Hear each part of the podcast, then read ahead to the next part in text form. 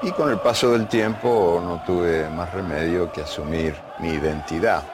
Yo soy un, mendigo de buen fútbol que va por el mundo, sombrero en mano, suplicando una linda jugadita por amor de Dios. Y cuando el milagro ocurre, lo agradezco. Sí que me importe un rábano cuál es el club o el país que me lo ofrece. De la única religión que no tiene ateo. Escucha el deporte. La barra por Ibero 90.9. Una de la tarde con tres minutos. Bienvenidos amigos. Arranca la barra, arroba la barra guion bajo MX 60 minutos de información deportiva a través de esta frecuencia modulada. Me da mucho gusto saludarlos. Mi nombre es Omar García Cosío y pues la verdad también estoy muy contento porque tenemos cabina llena. Ya estaremos ahorita saludando a todas las voces que nos van a estar acompañando en esta hora. Bastantes temas que tenemos en este sábado. Por una parte, por supuesto, Premio Nacional del Deporte que fue entregado esta semana. Vamos a mencionar eh, al respecto también ya el fútbol mexicano se empieza a perfilar a sus finales en las diversas categorías que tiene. La Liga MX, pues cuartos de final, la final también, finales más bien, tanto en el ascenso MX, que ya les estaremos contando entre quién y quién, y por supuesto también la final de la Liga MX femenil, que por tercera ocasión en su joven historia repite a, los a las protagonistas, que en este caso son eh, Rayadas y Tigres, otro clásico regio, además en uno, en un lustro donde se ha dado este enfrentamiento pues en, instancias definitivas como pocas veces se ha dado en la historia una circunstancia ahorita pues Monterrey viendo asuntos de bonanza y ahora sí para presentar a la alineación titular de este sábado Ricardo Albarrán Albarrán ¿cómo estás? ¿Qué tal Omar amigos de la barra? Encantado de estar aquí comparto lo que dices de bastante información en el, programa del día de hoy. Brevemente agregar que ya se definió el sorteo de la próxima Eurocopa 2020 que se realizará en diferentes sedes. En diferentes sedes. Los grupos más trascendentes es el grupo F con Francia, Alemania, Portugal y los que termine y el que termine de la clasificación A, este especie de Final Four entre Islandia, Rumanía, Bulgaria y Hungría. Y también Croacia, el subcampeón del mundo, está en el grupo D, junto con Inglaterra, República Checa y el que termine ganador del Playoff C. Pues ahí está, poco a poco perfilándose. Híjole, qué platillazo ese eh, enfrentamiento o ese grupo más bien que tendrá a Portugal, campeón defensor, Alemania y Francia. Hay que destacar también que en esta clasificatoria europea Alemania descendió, cosa que es un hecho pues que, que a muchos les sonará extraño, pero en este nuevo sistema de clasificación ya lo estaremos mencionando, por supuesto, en un rato. Mi querido Iván Pérez, hoy traes un tema que, híjole, eh, por demás polémico, por demás, eh, la verdad es que sí es de esos que te aprieta la panza en, un momento dado, pero también es de estas circunstancias que se tienen que mencionar y más en la, en la apertura mediática que tenemos el día de hoy. ¿Cómo estás? Hola, ¿qué tal? ¿Cómo estás, Omar? Un saludo a todos los, los radioescuchas. Así es, pues vamos a presentar un poquito más adelante un informe que hicimos en el mister.info sobre las condiciones del acoso, eh, el acoso en el deporte mexicano. Hablamos laboral, sexual o bullying, ¿no? Solo para adelantar eh, un dato, el 92.6% de las mujeres deportistas no denuncian acoso aunque lo hayan sufrido, ¿no? Entonces eh, es un tema muy complicado porque eh, sin duda eh, no es que no exista, ¿no? Otra, otra cosa que podemos adelantar, la CONADE no tiene ningún registro de alguna denuncia al respecto, pero eso no quiere decir que no, que no ocurra o que no exista. Por supuesto, creo que es un tema que, hay que traer a la mesa y más en semanas como esta, ¿no? Donde la agenda no solo deportiva, sino también en, aquello que es más importante, eh, pues se está dando. Claudio García Tagle, ¿cómo estás? ¿Qué tal Omar y amigos de la barra? Espero que estén teniendo un excelente sábado y mucha información deportiva, sobre todo de fútbol. Empezamos con los Bartos de final, donde León, Monterrey, Tigres y, y Necaxa eh, tienen pie y medio en semis. Los Panzas Verdes empataron a 3 con Morelia. Necaxa goleó a Querétaro. Monterrey solo propio con Santos. Y Tigres sacó la victoria al Estadio Azteca. Con lo que perfilan eh, así para los duelos de vuelta. Por otro lado, la final del ascenso MX. Eh, Zacatepec contra Lebrijes. El conjunto de Lebrijes de Oaxaca derrotaron 3 por 1 al Zacatepec en la ida de la, final, donde Daniel Cisneros, Javier Ledesma y Franco Faría marcaron los goles de Alebrijes. Y finalmente, en la Liga Femenil eh, de Monterrey Tigres, que ahorita estábamos comentando, rompió récord asistencia con 41 mil personas que asistieron al estadio. Ojo ese dato, eso es muy importante. También estaremos platicando con el Mister y por supuesto con Olga Trujillo y Fernanda Reyes, a quien ahorita voy a presentar, eh, en torno a esta, a esta situación. O sea, creo que el fútbol femenil poco a poco se empieza a posicionar, ¿no? Ya en este, eh, en el espectro deportivo en México. Y como ya les mencionamos, Fer Reyes, pues última semana de Fórmula 1. Eh, ahorita nos estarás contando ya eh, en unos minutitos cómo quedó la clasificación. Pero pues ya crónica de un título anunciado para Luis Hamilton y para Mercedes. ¿Cómo estás? Hola, ¿qué tal Omar y qué tal amigos que nos escuchan? muy bien, gracias.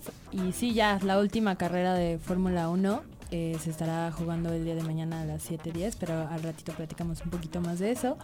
Y como decías, de la final eh, femenil que se jugó el día de ayer, eh, que consiguen las Rayadas de Monterrey un empate, pues digamos, valioso.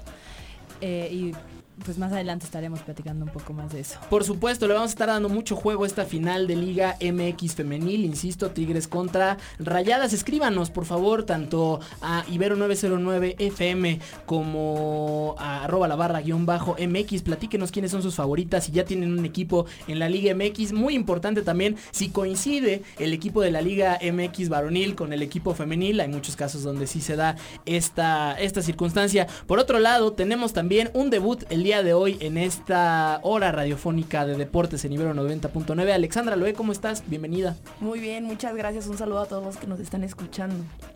Y pues bueno, ya ahora sí, vámonos a escuchar la primera canción que pues como ya Rich nos puso en mood para hablar de fútbol europeo, cosa que ahorita estaremos comentando, pues vamos a escuchar esto de Badiel Skinner and Lighting Seats que se llama Three Lions o Football's Coming Home, el fútbol regresa a casa. ¿Esto por qué lo traemos a colación? Pues porque la final de la Eurocopa 2020 que tendrá eh, diversas sedes a lo largo del continente europeo, pues va a culminar por supuesto en el estadio de Wembley, una de las grandes catedrales en el fútbol mundial y pues el fútbol estará regresando a casa. También Luis Morales nos acompaña por acá en cabina. Arrancamos con esta hora deportiva, con esto.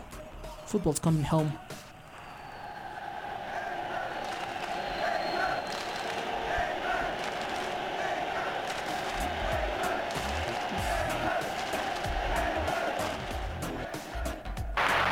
Vocero. Los Bartos de final. León, Monterrey, Tigres y Necaxa con pie medio en semis. Los Panzas Verdes empataron a 3 con Morelia. Necaxa volvió a Querétaro, Monterrey hizo lo propio con Santos y Tigres sacó la victoria del Estadio Azteca, con la que se perfilan así para los duelos de vuelta. Hay que recordar que Tigres no ha recibido más de un gol en el torneo regular en de local y Necaxa es el mejor visitante con 6 victorias. Vocero. Por otro lado, en la, en la final de ascenso Zacatepec contra Lebrijes, el conjunto oaxaqueño derrotó al conjunto de Zacatepec 3 por, 1, 3 por 1 en la ida. Daniel Cisneros, Javier Ledesma y Franco Faría hicieron los goles por el visitante. Vocero. Y finalmente en la Liga Femenil, que se enfrentaron Tigres contra Monterrey en el estadio de Volcán, empataron a 1, rompiendo récord de asistencia con 41.000 personas. Hay que recalcar que Monterrey es primero de la liga y Tigres fue segundo. Vocero a paso de pulga. El Barcelona se impuso 3 a 1 frente al Borussia Dortmund, resultado que lo coronó como líder del grupo. En otros resultados, el Paris Saint-Germain le empató al Real Madrid en el Bernabéu. Al final queda victorioso el Tottenham contra los Olympiacos en el debut de Mourinho. Vocero. Eden al infierno. Eden Hazard salió lesionado después del enfrentamiento contra el Paris Saint-Germain. Se confirma en los próximos días el alcance del golpe, lo que le puede situar en la banca frente al Alavés. Vocero heredero al trono. Joao Félix se corona como el Golden Boy, premio que es entregado a las promesas, a las promesas jóvenes del fútbol mundial. Es el segundo portugués en recibir este reconocimiento, siendo Renato Sánchez el primero. Vocero. Los visitantes dieron gracias. Los New Orleans Saints aseguraron el sur de la Conferencia Nacional por el tercer año consecutivo con una victoria de 26-18 ante los Atlanta Falcons. En el resto de los partidos, los Bears de Chicago ganaron 24-20 a los Lions de Detroit y los Bills de Buffalo se llevaron el triunfo ante los Cowboys de Dallas con marcador final de 26-15. Vocero. Golden State reacciona. Después de no ganar en la liga desde el 4 de noviembre, los Warriors rompieron su racha de 7 juegos sin conseguir una victoria en el campeonato. Lo hicieron en contra de los Grizzlies de Memphis con marcador final de 114 a 95. Vocero. Hasta el frente. El piloto británico se quedó con la pole en la última carrera de la temporada. En Abu Dhabi, eh, Max Verstappen iniciará desde el segundo lugar y Charles Leclerc arrancará en tercer lugar. La carrera se llevará a cabo el día de mañana a las 7.10. Vocero. Pues ahí está este resumen informativo, nueve notas en esta semana. La verdad es que el fútbol mexicano cargadito, que ya lo estábamos comentando. Ascenso, Liga MX femenil, Liga MX con los cuartos de final, por supuesto. También Thanksgiving con jornada triple. Pues ya algunos equipos que ya se están perfilando a la postemporada.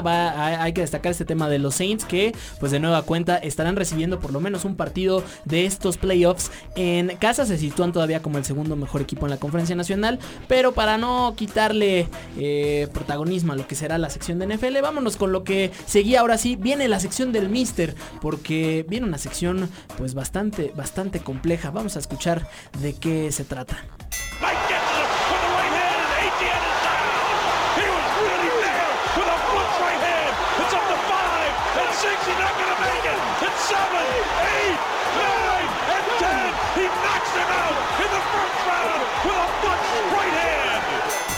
Escucha el deporte. La barra. Iván Pérez, el Mister, ¿cómo estás? Ahora sí, vamos a platicar de este gran reportaje que tienes y que por supuesto pueden encontrar a través del mister.info. Así es. Pues mira, lo que nos dimos a la tarea, ¿no? Sobre todo porque en los últimos meses, semanas, eh, se ha documentado en diferentes países el tema del acoso a deportistas. Eh, que no solo es eh, sexual, sino también laboral, inclusive el tema del bullying. Nos dimos a la tarea de, saber cuántas em, pues demandas o denuncias tenía la CONADE, la Comisión Nacional de Cultura Física y Deporte, sobre estos temas. Ya que en 2016 se creó un comité de ética que recibía todas estas quejas Em, y que podías a, partir de, un correo electrónico hacer la denuncia si es que eras objeto eh, mujer u hombre, ¿no? Sobre alguno de estos tres tipos de, de acoso, ¿no? Inclusive también discriminación. De lo cual, pues, eh, en este tiempo estamos hablando cuatro años ya, contando este, el que está en curso, pues no recibieron ninguna queja sobre eh, o alguna denuncia sobre acoso laboral y, sexual, ¿no? O sea que no hay. Que entendiendo, ¿no? Quizá ahí la, pues la CONADE podría decir nosotros no tenemos, ¿no? Pero contrastamos esta información con un, informe que, publica justo también la, Comisión Nacional de Derechos Humanos, eh, la CNDH, ¿no? Sobre las condiciones de acoso en el deporte en México, ¿no? Con deportistas, entrenadores, directivos. Y el, varios de los detalles, hay un par de cifras que son interesantes, es el 30% de atletas o entrenadores han recibido eh, algún tipo de acoso, ¿no? O bullying, ¿no? Lo cual pues ya es prácticamente estamos hablando que son casi 30 de cada 100 deportistas los que han padecido este camino, ¿no? Eh, y otro de los números que destaca mucho es eh, que el 92.6% de las mujeres que mm, deciden no denunciar o, de alguna manera eh, no hablar, ¿no?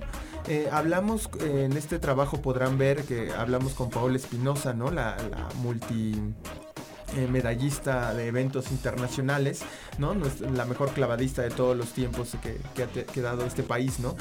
Y ella, previo a los Juegos Olímpicos de Sydney, sufrió acoso laboral por parte de su entrenador, ella y un par de, clavadistas más, ¿no?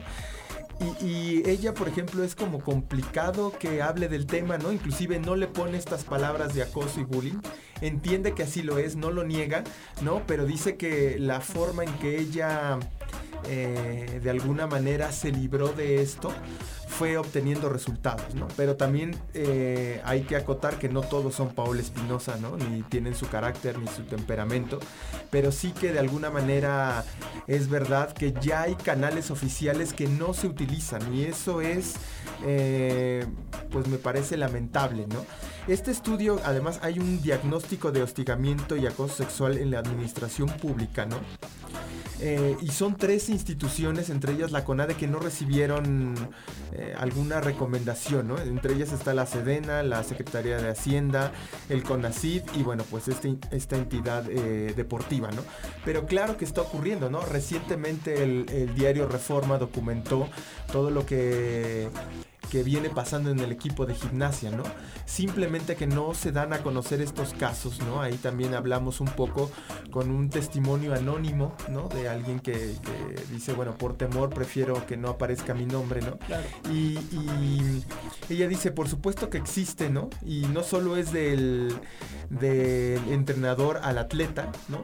Sino también entrenador a entrenador, ¿no? Es otra forma, ¿no? O sea, sobre todo si es entrenador eh, hombre a entrenador mujer, le discriminan su trabajo, no la llevan a las giras, eh, no le consideran su opinión, le tratan de quitar a los atletas, ¿no?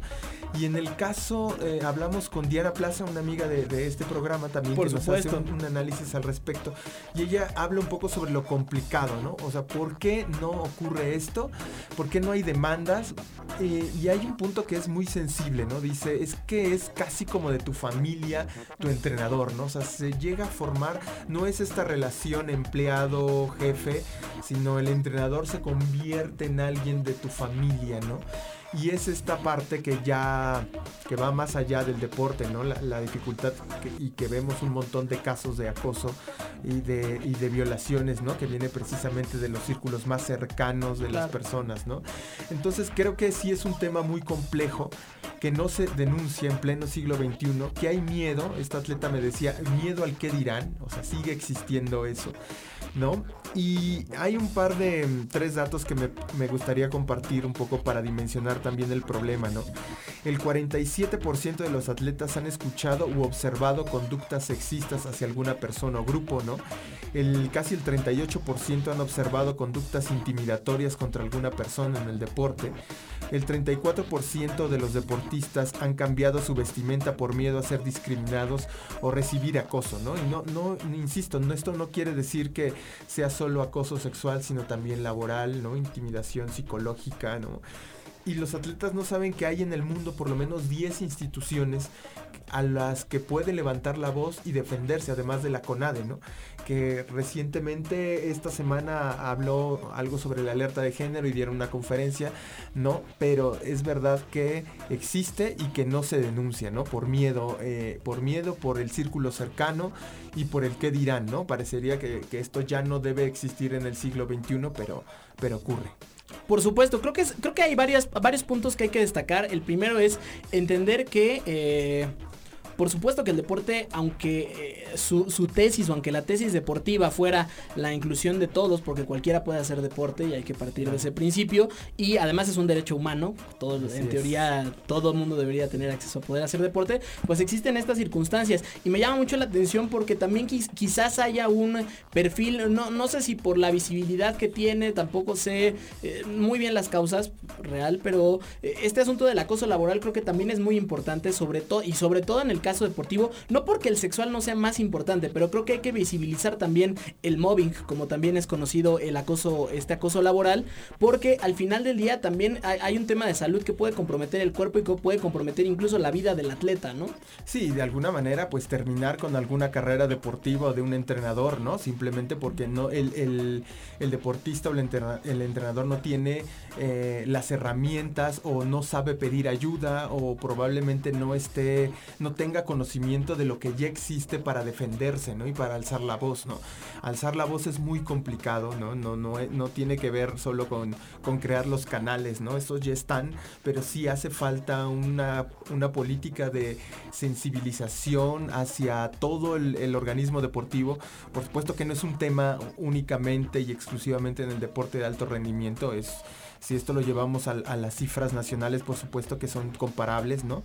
Eh, pero sí que, que es importante saber y tener personal también capacitado, ¿no? La CONADE en este estudio que, que, que daba a conocer la CNDH decía que, eh, que justamente el organismo deportivo no había dado respuesta a cuántas personas están capacitadas para apoyar en este problema, lo que me parece gravísimo, ¿no? Aunque existe un comité de ética, resulta que no hay personas, resulta que no reportan a personas que están capacitadas para atender estos temas y ahí está el, el comité, ¿no? Y, y solo se dio un par de denuncias por discriminación y una denuncia general en estos cuatro años y no trascendió más, ¿no? La respuesta eh, vía transparencia que, solicitamos fue esa, ¿no? Pues no hay nadie que haya sufrido acoso, ¿no? Por supuesto que es esta parte donde las cifras eh, son verdad, pero ocultan atrás pues una serie de deficiencias este, estructurales que, que, hacen o que impiden que sean realmente los datos eh,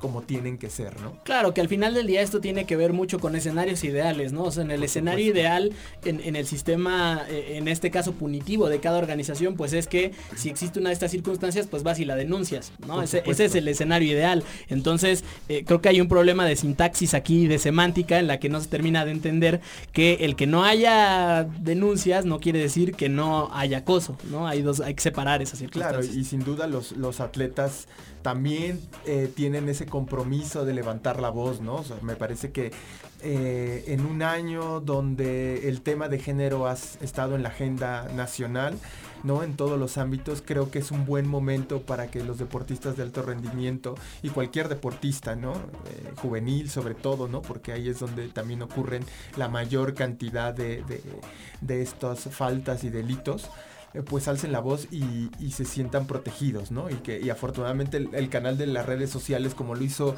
eh, lo hizo el equipo de gimnasia, que fue donde se detona todo esto, ¿no? Eh, sea eh, positivo para que denuncie, ¿no? Y que la sociedad comprenda que es necesario atender este, este problema de, de salud pública y que es importantísimo que los atletas hablen. Yo creo que a partir de ahí es, eh, por eso el, título de la nota es Sufro acoso, soy atleta, pero no denuncio, ¿no? Creo que por ahí es un poco el, sentido donde tendríamos que ir hacia la cultura de la sí denuncia y tener mayores canales para que los para que todo en, en, en, el, en el organigrama deportivo tenga la posibilidad de levantar la voz y sobre todo ser escuchado. Correcto, completamente de acuerdo. Pues ahí está este tema. Creo que vale la pena eh, seguir en esta charla. Por supuesto, lo haremos a través de diversos contenidos en Ibero 90.9. Además, por supuesto, en el mister.info. Iván Pérez, por supuesto, se queda el resto del programa para seguir esta conversación. Vámonos al corte de la media y regresamos para platicar sobre el Premio Nacional de Deportes, como es propiamente dicho, que eso ahorita estaremos comentando al respecto por eh, diversos motivos. Por supuesto, Alexa Moreno tomando la batuta en esta en la entrega de este galardón. Vámonos con la segunda canción también. Esto se llama I Just Wanna Make Love to You de los Rolling Stones. Una de la tarde con 32 minutos. Regresamos aquí, amigos, a la barra, arroba la barra guion bajo MX. Pues ya se fue la mitad del programa, así de rápido. Arrancamos el segundo tiempo y pues ya lo estábamos comentando. El Premio Nacional de Deportes que fue entregado esta semana. Eh, creo que hay. Eh, pues tres nombres que destacan entre todos los galardonados, por supuesto el caso de Alexa Moreno, que ya estaremos comentando al respecto, Paola Espinosa, por supuesto, y también el tema de atleta paralímpico, ¿no? Porque eh, Diego López creo que eh, otro reconocimiento merecidísimo de para panamericanos, mi querido Claudio García Tagle.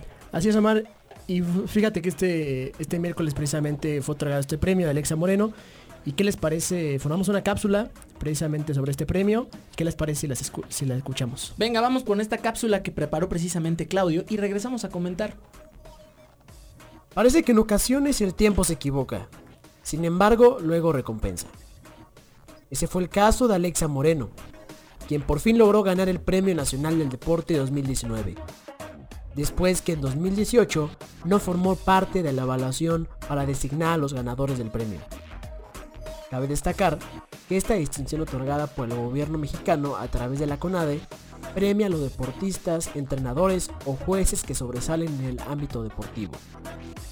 El reconocimiento lo decide un grupo de jueces y representantes de las autoridades deportivas, comités olímpicos, ex galardonados por el mismo premio, medallistas olímpicos y medios de comunicación, quienes evalúan y eligen al ganador.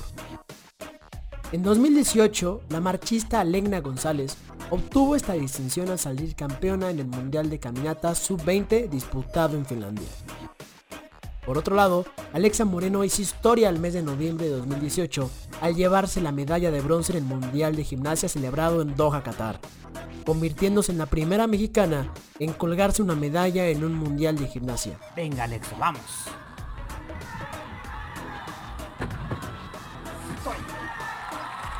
Buen salto de Alexa, ¿eh? son dos giros, son dos giros.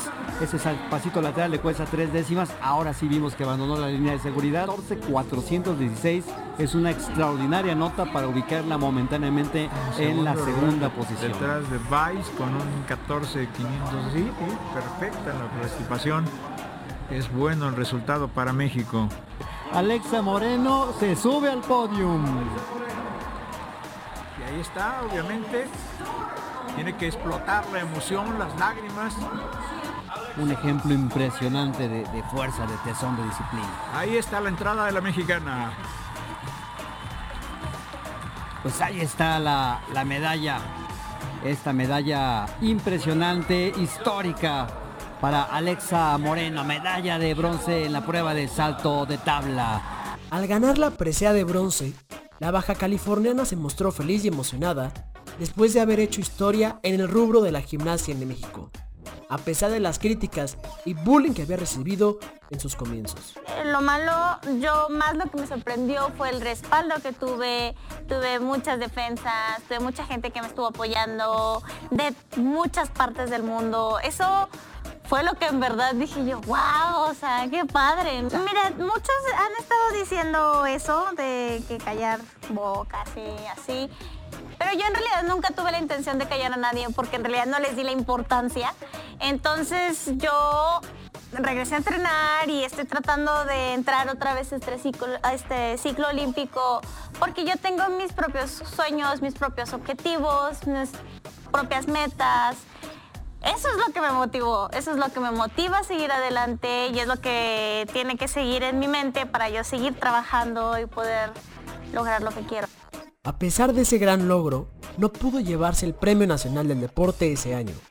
Pero en 2019, aunque su actuación deportiva tuvo altibajos, finalmente obtuvo su clasificación para los Juegos Olímpicos de Tokio 2020, después de quedar en sexto lugar en el Mundial de Gimnasia celebrado en Stuttgart, Alemania. También se adjudicó la presea de bronce en junio pasado en salto de caballo en la Copa Corea que se llevó a cabo en Jeju, Japón. Sin embargo, no todo fue miel sobre hojuelas para Alexa, ya que se perdió los Juegos Panamericanos de Lima debido a que en el Campeonato Nacional de Gimnasia, llevado a cabo en Querétaro, sufrió una lesión al resbalarse y golpearse muy duro en la cabeza, lo que la dejó fuera de la competencia.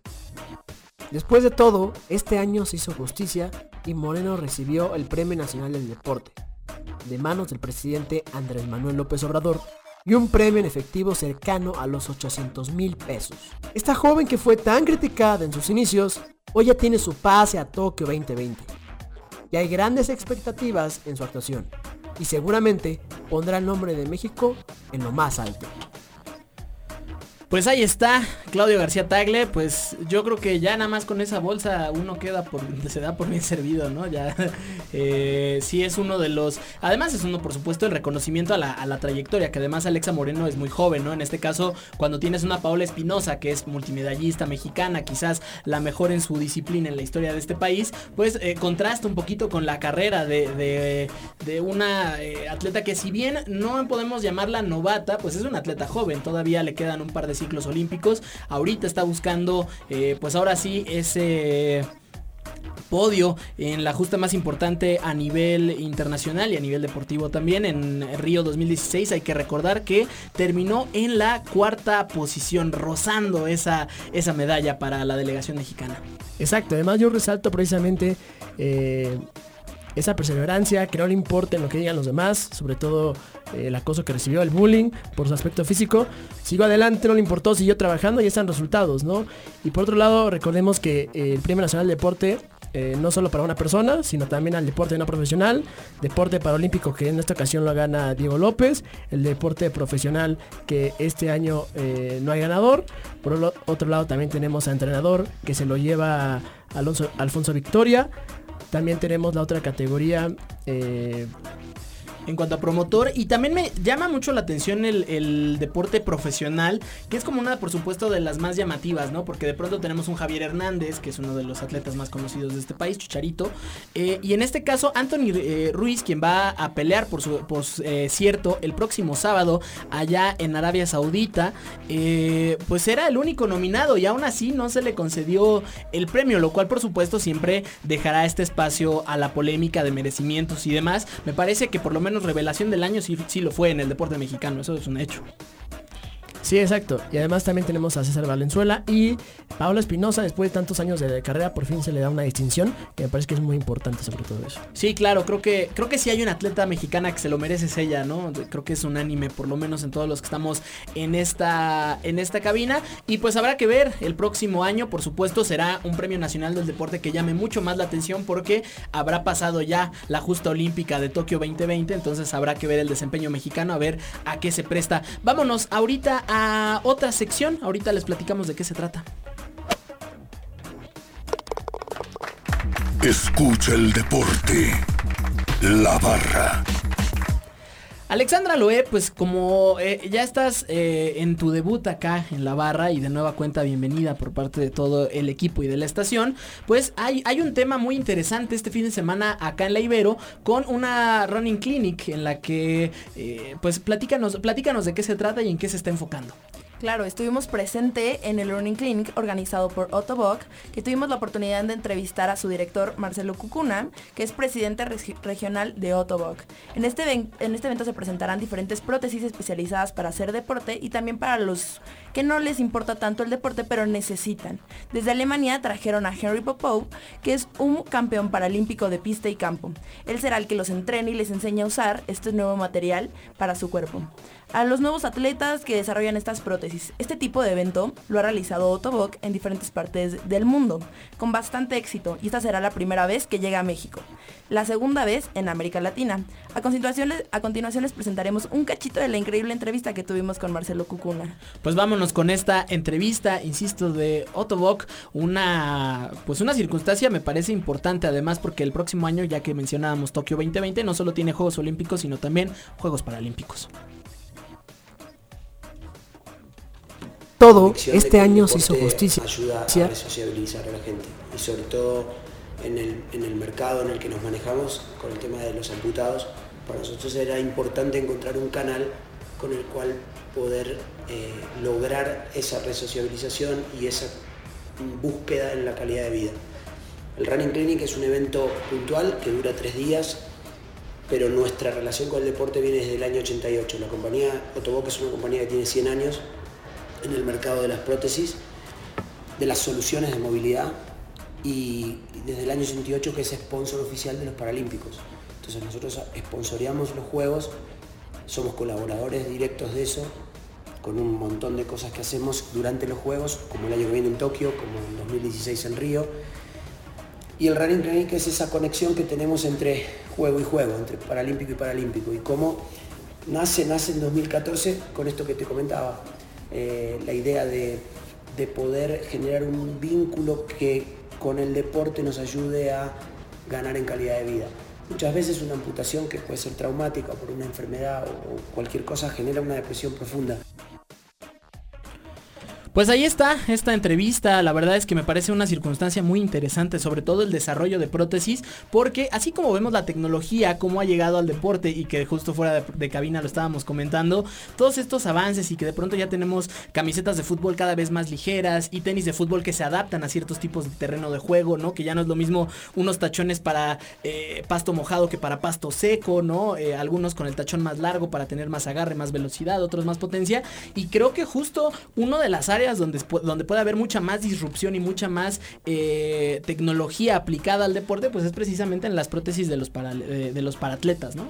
Claro, y recordarles que este evento estará el día de hoy y el día de mañana en la Universidad Iberoamericana a partir de las 2 de la tarde. Pueden, a partir desde hoy, pueden conocer a todos los atletas. Hay atletas mexicanos que acaban de ingresar a este plantel y pues estamos muy contentos de recibirlos aquí en nuestra universidad.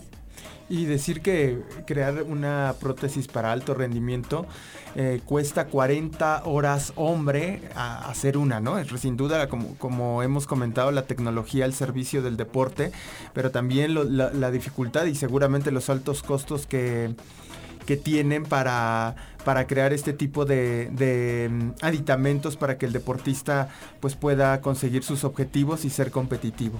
Sí, claro, es muy, muy importante. Y pues además eh, eh, es importante tener en cuenta el, insisto, esta, eh, pues todo este rollo, toda esta construcción detrás en la que, pues primero hay un empoderamiento personal para el, para el atleta, por supuesto, y sobre todo brindar la mayor cantidad de herramientas. Ya estaremos, por supuesto, comentando mucho tema al respecto, sobre todo de cara a los Paralímpicos. Después de, de toda la cobertura que se hizo en Parapanamericanos, en la que hablamos, por supuesto, de uno de los mejores viajes que tuvo la delegación mexicana a una justa eh, en- del continente, una justa continental, eh, pues me parece que, que la vara está muy alta pensando en lo que viene en Tokio. Incluso me atrevería a decir mucho más optimista mi panorama personal, esto es una opinión mía, eh, de, cómo se va a terminar los Juegos Olímpicos y los Juegos Paralímpicos. Estoy muy, mucho más esperanzado en estos últimos. Vamos a escuchar la tercera canción de este programa. Ahora vámonos a poner un poco, pues con este ambiente de surf. Esto se llama I Get Around de los Beach Boys. Regresamos la.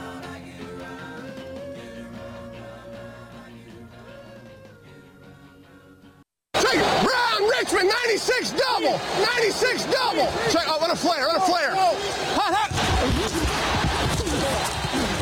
Escucha el deporte. Peyton drops, looks, fires. Touchdown, Reggie Wayne. La barra.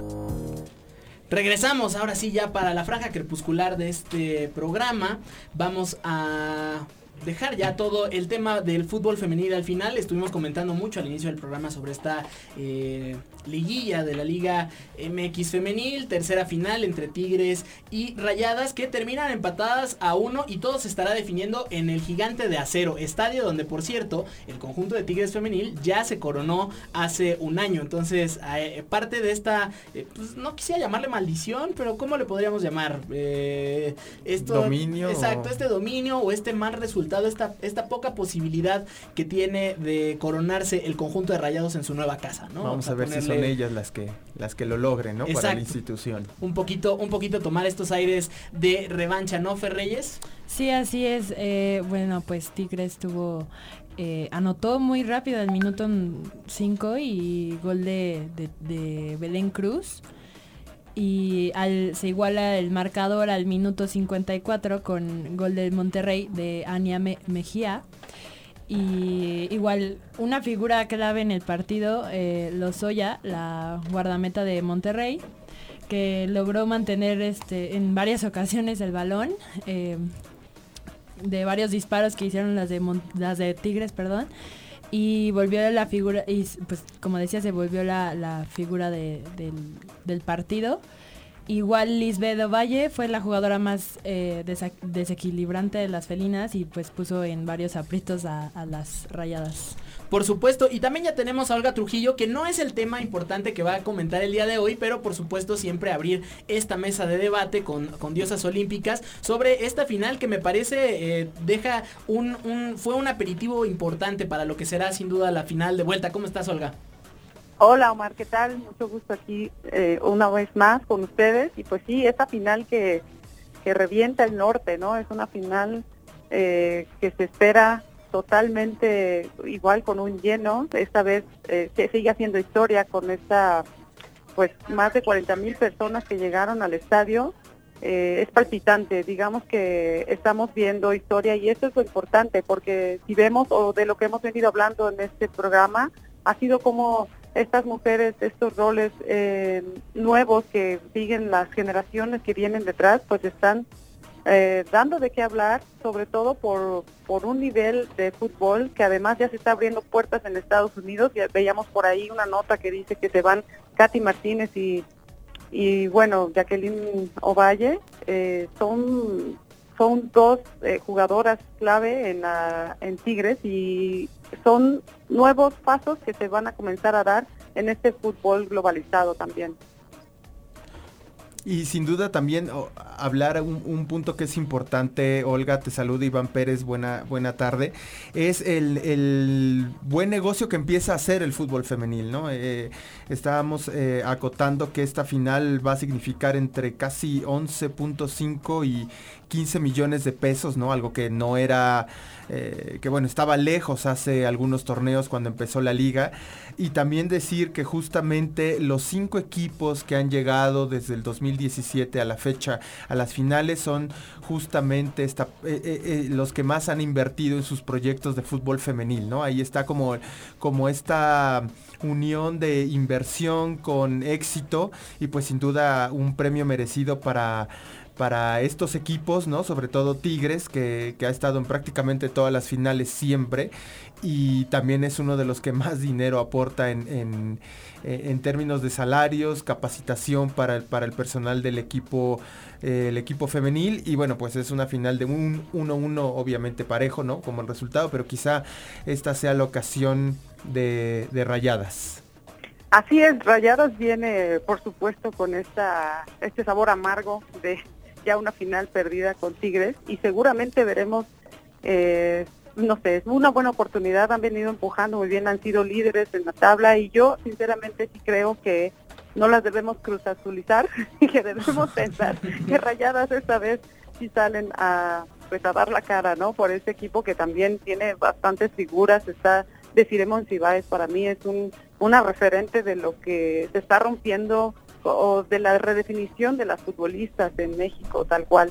Y por otro lado, pues también no, no dejar de lado que a pesar de toda esta inversión, a pesar de que pareciera que los equipos que más invierten son los que más generan o los que más están haciendo negocio, pues no se debe dejar de lado que todavía hay muchos detalles que se deben, en los que se debe invertir, como la formación de las mismas futbolistas para hacer eh, mejores eh, referentes en, el, en, la perspectiva de género, ¿no? Es decir, eh, no es no es muy no ha sido muy investigado por lo mismo la misma abogada de la Federación en algún momento nos decía al principio Ana Peniche que no le gustaría que se hablara de cómo estas chicas llegaron sin zapatos este, o que cómo se sacrificaban que venían de familias de escasos recursos. No se trata de hablar de un fútbol que un fútbol, un fútbol pobre por decirlo así sino de hacer énfasis en que precisamente hay muchas chicas que vienen de eh, condiciones eh, difíciles, de chicas que vienen de provincia a la ciudad y que no tienen